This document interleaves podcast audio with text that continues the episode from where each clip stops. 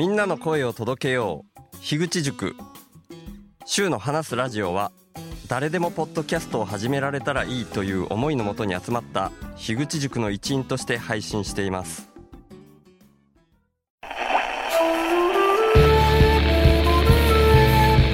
孫のことをね、考えてる。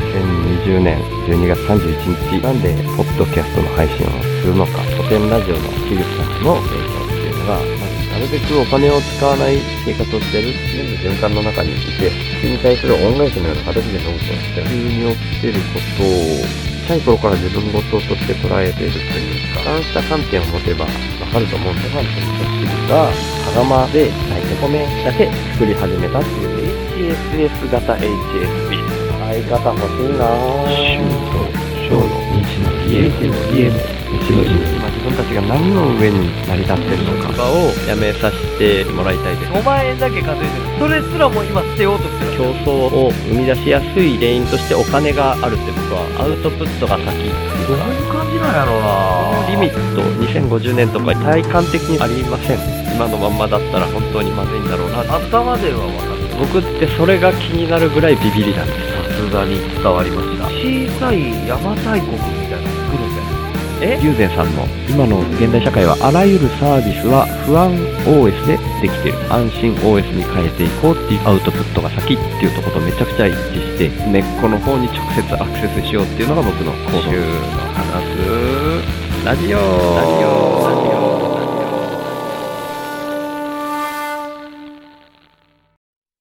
寒さにめっちゃくちゃ弱い週なんですけど、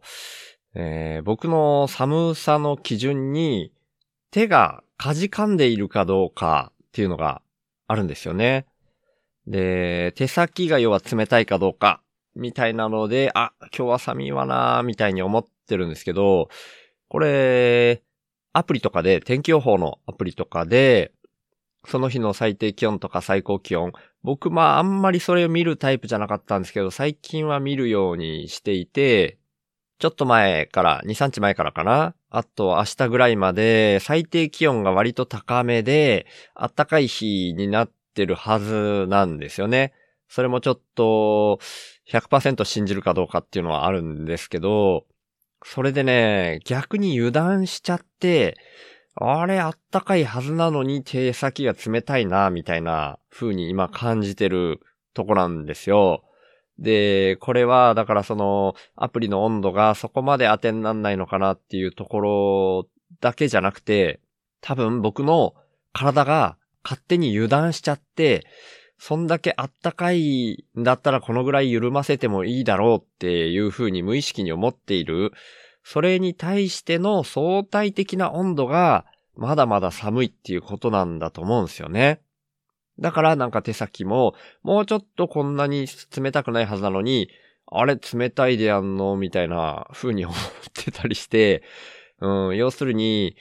まだまだ寒いよなっていうね、風に感じていて、なんかね、この加減が難しいなって思ってんすよね。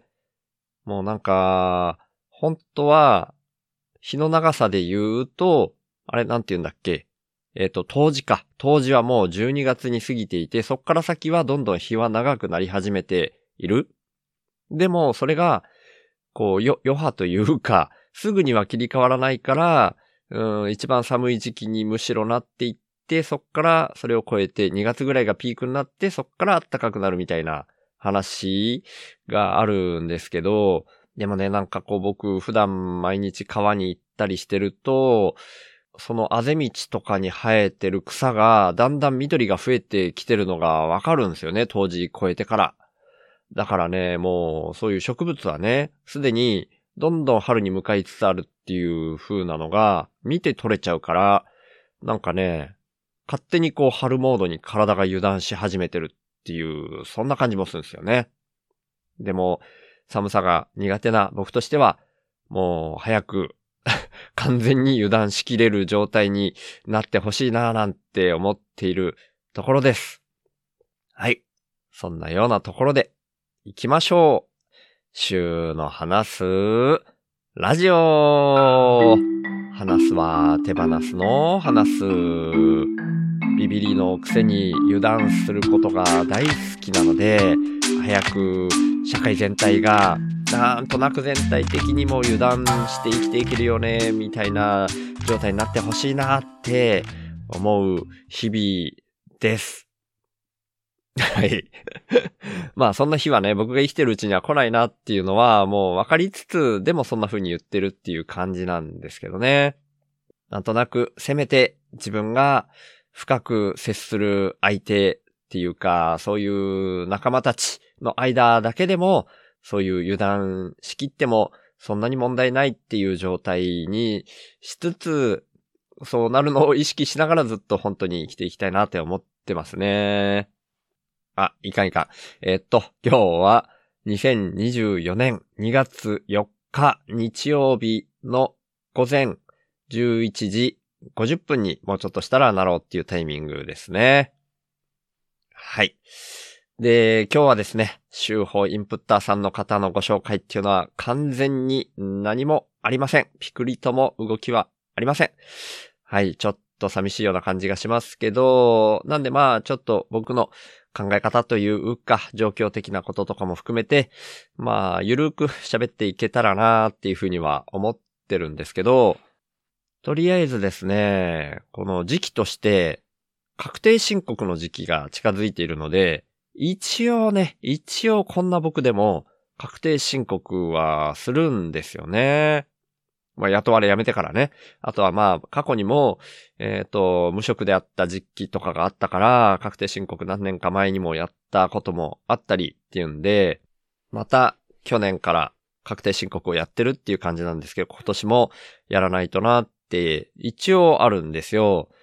ただね、僕の場合は本当に収入が少ないので、えっ、と、ありがたいことに、週報インプッターさんからの、こう、収入っていうかですね、スポンサードの金額があるので、それが僕の収入、所得っていう形になって、それを申請することで、えー僕の中で大きいのはですね、それによって、国民年金の免除とかに関わってくるわけですよね。あとは市民税も免除か。それに関わってくるから、やっぱり申告しとかないといけないなっていう感じなんですよね。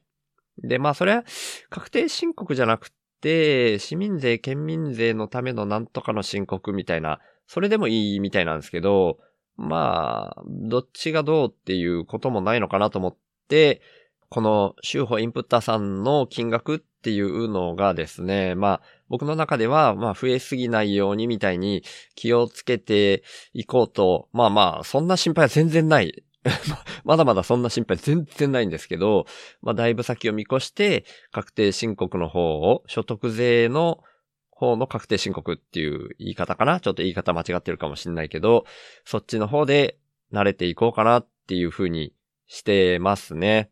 で、一応ちょっとウェブで入力できる感じのやつので入力だけはしたんですけど、まあ、あとはそれをコンビニで印刷して、で提出しようって思ってるんですけど、それで、去年1年間でインプットで一体いくらいただいたのかっていうのがですね、まあこれはストライプだけなんですけど、ストライプの方でいただいた金額の方が出ましたので、それを元に確定申告を作ったんですけど、一応せっかくこれインプッターさんの方々がいっぱい聞いてくださってるので、え発表しておこうと思うんで、あ、どこに書いたっけな。喋り始める前に用意しとけって話ですよね。あれ？用意してたつもりだったんだけどな開ききれてなかったですね。はい、はい。出ました。えー、これがですね、2023年1年間で、これは月額サブスクで入れてくださってる方の金額プラス単発のインプットと、まあ単発のインプットが3種類かな。あの、公式サイトから辿れるただの単発インプットっていうのと、今大募集してる週がリアルオフ会に参加するためのインプット窓口と、高谷さんにドキュメント、週の生活ドキュメントを取ってもらうための窓口です。あ、もう一個あるわ。3個って言ったけど、もう一個ありますね。えーっと、議事館の、あのー月始め読み上げ用のインプット窓口。それも単発ですね。だからそれを全部合わせた2023年の合計額が出ましたので、それを確定申告の時に、その金額を収入として記入させてもらいました。で、合計額がですね、18万4465円でした。はい。インプッターさんの方々、本当にありがとうございます。ただね、まあ、要は、議地間の月始め読み上げ用のものとかは、そのまんま本当に議地間に流しているので、うん、なんていうか、全部をそれを僕の今、生活を維持する額に使えているわけではないんですけど、まあ、それが厳密にどのぐらいに分かれるかっていうところまでは計算しきれてないんですけど、まあ、ざっくりで、1年間で計算したのは18万4465円でしたっていう感じですね。なんで、まだまだこれ、心配はないんですよ。心配はというか、えー確定申告にしないで、市民税、県民税のための、なんか、申告書みたいなやつ。うん、それでも全然問題ないんですけど、ね、これ、所得税として、そういう免除に関わる金額というか、それに心配になってくるのってもう103万円を超えたらとかそんな感じですよね。で、今18万円とかいうそんなレベルなんで、で、実際僕は月額5万円を、もしそのサブスクの方で月額5万円を超えるようなことになれば、それはもらい続けるっていうんじゃなくて、なんとか調整していきたいなって思ってるぐらいなんですよ。もうその5万円超えた方からは、受付を一旦締め切りますとか、えー過去から入れてくださってる方に、ちょっと金額下げませんかっていう打診、打診をしようかなとか思ってるっていう、まあそういう意味ですけど、はい。これはちょっと余計なごたごたした話ですね。うん。で、とりあえずですね、去年1年間、確定申告としては、その、あなたの所得はゼロです、みたいな。あれ？所得はゼロじゃないな。所得はその18万4千になるから、あれどんな書き方してたっけなえー、っと、またね、この準備がね、足りてないですね。納税額みたいな感じかなそあー、これなんかもう、あれか、確定申告書として出てるものしか今は取ってないから、昨日、その入力、その確定申告書を作るための、あれな、何作る税務署が作ってるサイトかな？それで入力し終えた時に、あなたの納税額はゼロです、みたいな、そんなのが出た気がしたんですけど、そんな書き方ではこの確定申告書には出ないですね。でもなんかそんな感じで出たっていう感じでした。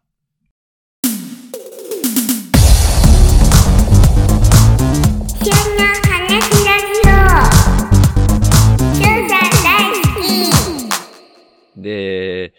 実際、まあ、確定申告の話としてはそれで終わりで、で、実際ですね、この収支としてどんだけかな、みたいなのが僕がね、家計簿を本来はずっとつけてた人だったんですよ。2000年からつけてたんですよね。それはあの、パソコンに残せているデータとしては2000年から始まってるっていう感じで、本当はね、紙でもっと前からつけてたんですよね。一番最初はね、もう本当に生活がね、いや、昔からね、あれ、昔からじゃないな。えーっと、要はプラプラしてた時期、えー一人で大学、うん、2年留年して、その後もフリーターで、プラプラ茨城でずっとプラプラしてた時期に、アルバイトで生活してて、でも収支があまりにもこう成り立たなくって、毎日今日はいくら使えるっていう金額出さないとこれ生きていけないなみたいな時期があったんですよね。まあ今でも似たような暮らしてんじゃんみたいな。まあ当時はね、貯蓄がもうほぼゼロだったんで、うん、もう今はね、貯蓄で切り崩しながら生きれてるだけ、今の方がまだマシって言えるぐらいな、本当に、うん、若くてプラプラして何にもなかった時期に、これ紙で家計簿つけながら、今日はいくら使えるみたいな、こう、日割り計算してね、そういうのを出しながら暮らしてた時期があったんですよね。それがきっかけで僕、家計簿をつけ始めて、で、パソコンもらってから、これもらったっていう経緯もね、ちょっと今日はそんな深く話さなくていいかな。まあ、ある時期、だから2000年前後だったんでしょうね、パソコンもらったのが。で、Windows 98のね、ラビー NX、NEC のパソコンでしたね。ノートパソコンでしたけど。で、それに、最初から標準でついてるソフトで、テキパキ家計簿マム2プラスとかいうね、今でも名前覚えてる。それでね、家計簿つけ始めたんですよね。で、それで何年もつけていて、で、途中からは僕も自分で家計簿のアプリを開発する。途中つってもそれもだいぶ後ですね。えー、宮崎帰ってきてからだから、2011年以降ですね。みたいな感じになって、その家計簿のソフトからデータを抜き出して、あとは自分で作るアプリに合わせた感じにデータを加工してみたいなことをやって、でも結果的に、そのアプリもまあ、うん、あんまりうまくいかずに、一応ね、その、それを販売していこうみたいな風に動いてた時期もあるんですよね。でもそれもあんまりうまくいかず、なるべくお金を使わない暮らしにこう、舵を切っていく中で、データはやっぱシンプルに取っておいた方がいいなって思って、Excel に移行してみたいな感じで、データ全部ね、今ね、Excel というか、CSV っていうかね、名前、これわかんない人も多いかな ?CSV っていうデータの形式があるんですよね。カンマで区切られてデータが残ってるみたいな。で、普段僕家計簿も、もう、その CSV 形式でテキストで入力するみたいな感じになってたりしたんですよね。それで、要は何言いたいかというと、前置きめちゃくちゃ長かったんですけど、その収入として18万4千っていうのがあって、でじゃあ支出がどうなんだっていうところが、正確に出せたらいいんですけど、今ね、僕ね、そんな風にずっと家計簿をつけてきていたのに、2021年からあんまりつけられなくなってたんですよね。で、半年分ぐらいポコーって空いてたりして、だから残高とかもよくわかんない、うん、感じになってっていう風になってから、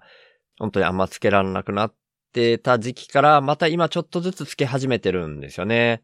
だから2000、ちょっとずつでも、だからもう1年以上はちょっと頑張ってつけてる部分つけてるんですけど、2023年の支出のですね、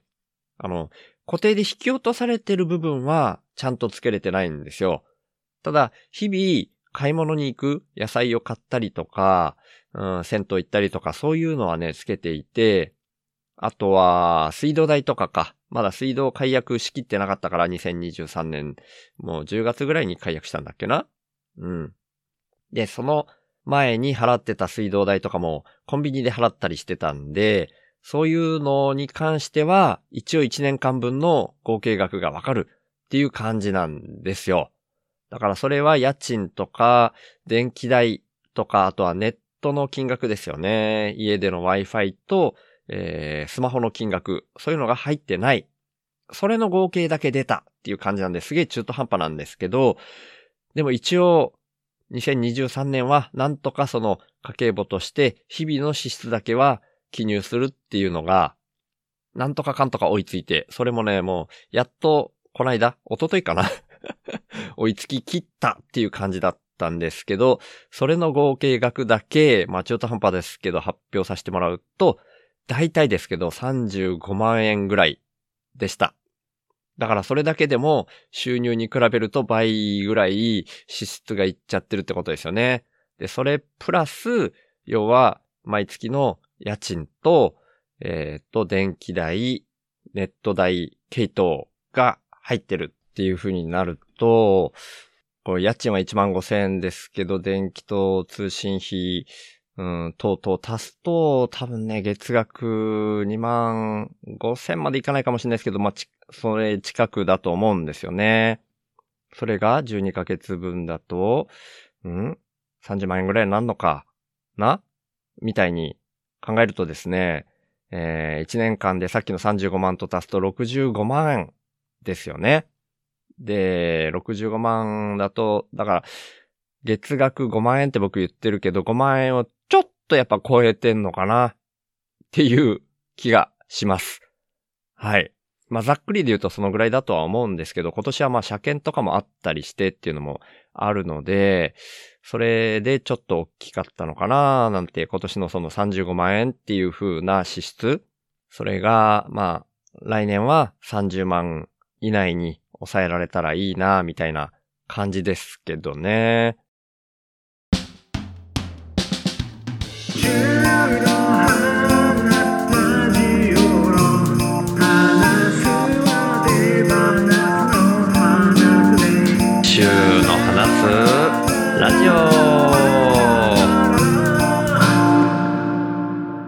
なんかやっぱ僕が一番こういうことやってて、まあ、ちゃんと家計簿つけきれてないのが一番良くないんですけど、まあね、この辺はバランスだなと思いながら、あんまりそこに目くじら立てすぎると良くないなと思いつつ、なんていうか僕がその2021年ぐらいから、まあこれは図らずも古典コミュニティに入って、みたいな、やっと自分のこう、心を許せる相手とかが現れてきて、みたいな時期と重なってるんですけど、それですごく油断しちゃって、あ、これ寒さの話の油断とも結構通じるのかな。本当は結構油断して生きていけたらいいなとは思うんですけどね。でもその油断している時期に家計簿つけられなくなったことの中に、僕はその、僕はまあ現実逃避すごい得意というか、現実逃避っていうのとは違うか。僕は逃げる。こう、なんかビビるから、やばいなと思ったら逃げるっていう性質はあって、これはでも野生動物とかを見てても、逃げるときは全力で逃げるから、それは僕逆に大事だと思ってるんですよね。でも、その2021年に家計簿つけられなくなった時期は、どっちかっていうと、やっぱ現実逃避というか、目をつぶってたような気がするんですよね。なんでこの僕ね、このお金にしても家計簿にしても、それにとらわれない方がいいと思って、今でも思ってるし、家計簿のアプリを作ってた時期ですら、そう思ってたんですけど、でも、それは、なんていうか、数字をちゃんと見つつ、でもそれに振り回されないっていうのが大事なんじゃないかなと思うんですよね、今はね。だから、こう、過去データを遡って、えー、家計簿つけていってるんですけど、完璧にはもう元には戻せない、あの、途中で 抜けちゃった時期の、一応レシートとかも取ってるつもりではいるんだけど、もう擦り切れて読めなくなってるかもしれないし、とか、あとは、あの、通帳記入とかの間が空いちゃって、その間の、こう、期間が、もう、ざっくり合算とかになっちゃってる部分があったりして、完全には追えないだろうし、完全に追い切れたとしても残高合わないみたいな風には絶対なるだろうしって思うんですけど、でもある程度それをきっちりもう一回整理したいな、時間はかかると思うけど、整理して、すっきりした感じで次に進んでいきたいなっていうのは思っています。はい。物理的にもちょっと片付けが下手でみたいなところがあるので、そういった部分に、まあなんとかかんとか一番、まあ自分でここまではできるっていうところに立ち戻っていきたいなって今のところ思っています。なんというか、こう、今はこういう風にやるしかないかなっていう風に思ってます。僕が完全に油断しきれるような世の中、まあそういうのが来るのが理想ですけど、まあそれもどうなんだかっていうのはわからないですね。本当に油断しきってたらそれはそれでつまんないのかもしれないし、みたいに思ったりもしますけど、今の状況には僕はちょっと違和感が大きいので、うん、ある程度もっと、なんというか、油断っていうのはね、これな、難しいな本当に何もしなくてもダラダラ過ごせるっていう意味の油断じゃなくて、あくまで精神的にはそんなに、うん、警戒し続けてなくてもいいっていう意味での油断っていう、そんな意味で使ってるんですけどね。そういう風になっていけたらいいなと思ってます。その生活自体最底辺でもいいみたいな苦しいことをあらかじめ毎日受け入れつつっていう意味での油断なんですけどね。うーん、どうかな？伝わってるかな？はい。そんな感じでした。なんかこう、違和感がね、本当に大きいんですよ。毎月固定の家賃がかかるみたいなのって、これ大家さんが悪いっていう話じゃなくて、これは固定資産税とかがそういう風な仕組みになってるみたいな、まあ、固定資産税に限らずなんですよね。なんかお金っていうもの全体にまつわる仕組みが、もう人間の動きとかをあんまり考慮に入れてない人間っていうか自然かな？自然っていうものを考慮に入れてない。まあ考慮に入れること自体がまあ難しいっていうか、そもそもできることじゃないみたいに僕は思ってるんですよね。だから、今時代がね、風の時代って言われてるみたいに目まぐるしく入れ替わる中では、こうシステムとか仕組みではとても対応しきれないって思うんで、それに柔軟に合わせていけるように意識の方を先に変えていこうっていう風な、そんな動きがこの週の話すラジオだっていう風に僕は思ってるんですけど、いろんなことをちょっと今日もな、何種類もの話を織り交ぜて話してしまっているし、言い切ってないから伝わりづらいかもしれないですけど、何かしら聞いてらっしゃる方々も、ご自身にとっての違和感と通じるような部分があるんじゃないかなとは思ってるので、そういったところからだけでも、こんな風なことを週が言ってた回があったなみたいに後で思い出していただけるだけでもいいんじゃないかなっていう風に思ってます。はい。うーん、ねえ、なんていうかね、本当に、本当に毎月、必ず、どんな状況であっても必ず固定の金額がかかり続けるっていうのってね、なんかよく考えたら不思議じゃないっすか？いや、まあ不思議っていうかね、まあ人がそういうふうに何百年も何千年もかけてそういうふうにしてきたっていうことをね、普段意識する機会があんまないんじゃないかなっていうふうに思っってますね。で、僕は毎日思ってるっていう話なんですけど、ほんとね、うーん、なんか、なんかおかしい気がするよねって思ってんすよね。うん、思ってます。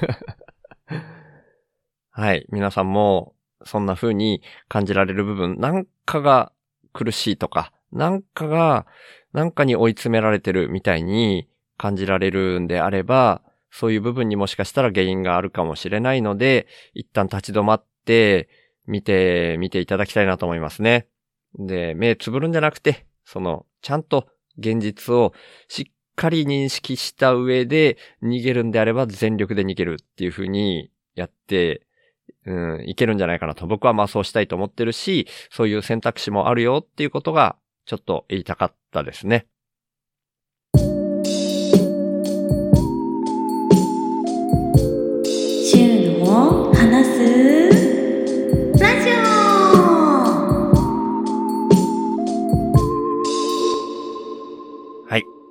ということで、終わっていきたいと思うんですけど、まあ今日お話ししたみたいにですね、ありがたいことに、2023年、18万4千、あ、いくらだったっけな？まあ18万4千円台ぐらいのインプットをいただきまして、本当にありがとうございました。で、ただまあ、現実としてそのままで大丈夫ってわけじゃなくて、今も日々僕の貯蓄はどんどん削られていっている状態なので、こうやって僕が週の話すラジオを配信し続けられるのが、あとどれぐらい続けられるかなっていうような、本当にそんな状況はあります。まだそんなすぐではないですけど、いずれはその日はやってくるっていう、今のところそんな状態です。なので、毎回のお願いみたいにはなってますけど、僕としてはそれを食い止められるのは、月額サブスクのインプットっていう形に基本的にはなりますので、そちらをですね、もう今、今すでにしてくださってる方は増額とか考えてくださらなくて全然大丈夫なんですけど、新しく聞き始めてくださった方とかで、この週の話すラジオ今後も聞き続けたいっていう風に思ってくださる方がいらっしゃいましたら、僕が発信し続けるのには、どうしてもその月額サブスクのインプットっていうのが今は必要な状況ですので、そちらも気にしていただけたらなと思います。あとまあ、直近では3月26日にもーちゃんがいいかねパレットに来るのに合わせて週も行きますので、そのための窓口っていうのもありますし、えー、ペイペイの方でインプットしていただいて、その旨をお伝えいただければ、そちらにカウントさせていただきたいと思ってますので、そちらも気にしていただけるとありがたいです。よろしくお願いします。はい。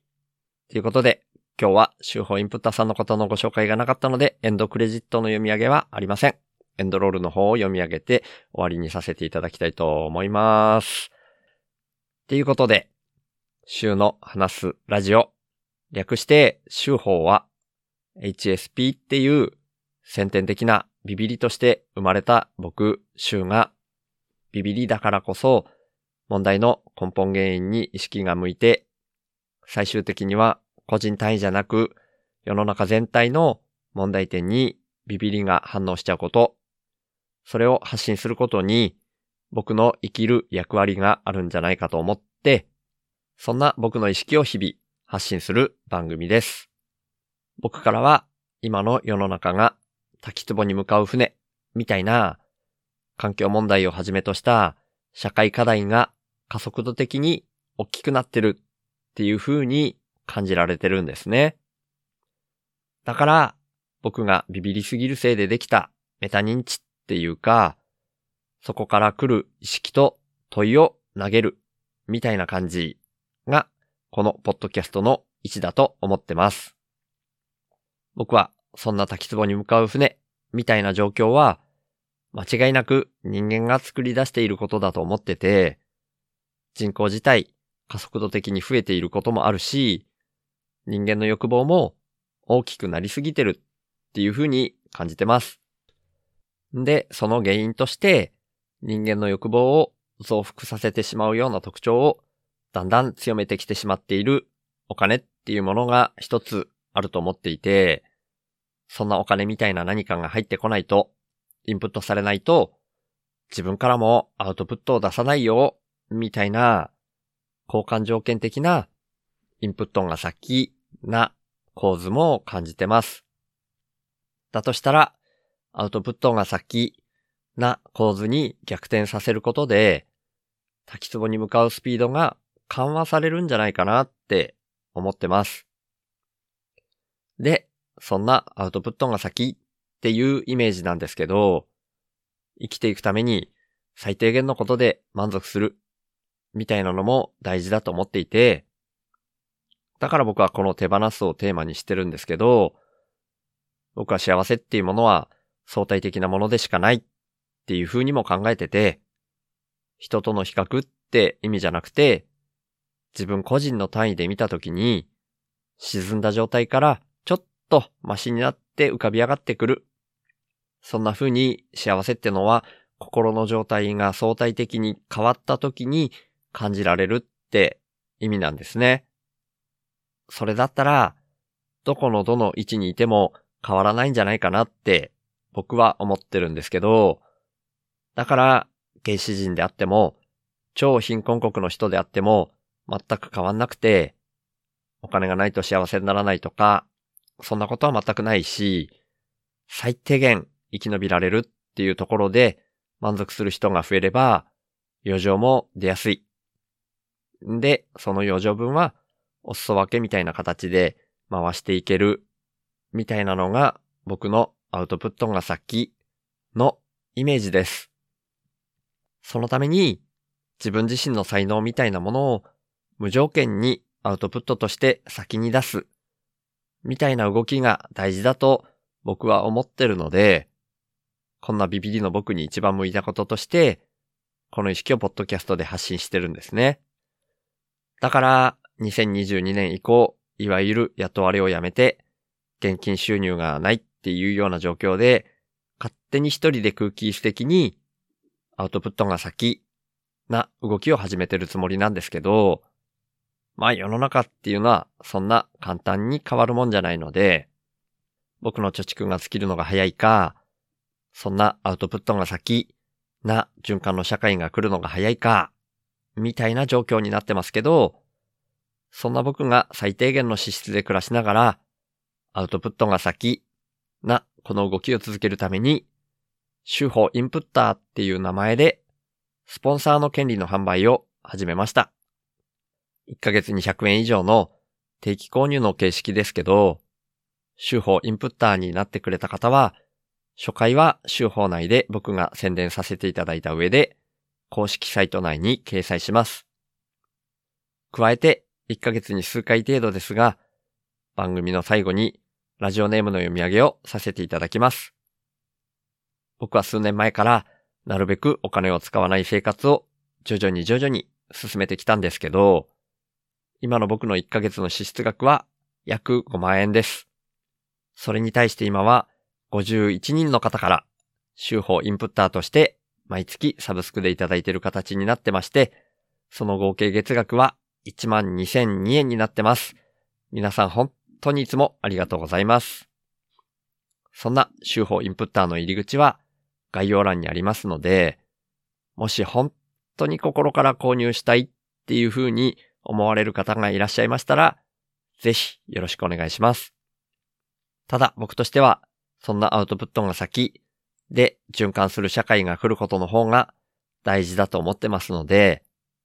これももしよかったら、週の話すラジオを SNS 等で投稿とか拡散とかあとはポッドキャストで喋ったりとか、そうでなくてもこれを聞いてるあなたに一番向いた動きをしていただけたらなって思ってるんですけど、週の話すラジオを聞いた方が自分なりの深いレイヤーからメタ認知して自分の生き方を見直すみたいな機会が少しでも増えたら僕にとってはそれが一番嬉しいです。ということで、週の話すラジオをいつも聞いてくださってる方、今日初めて来てくださった方、本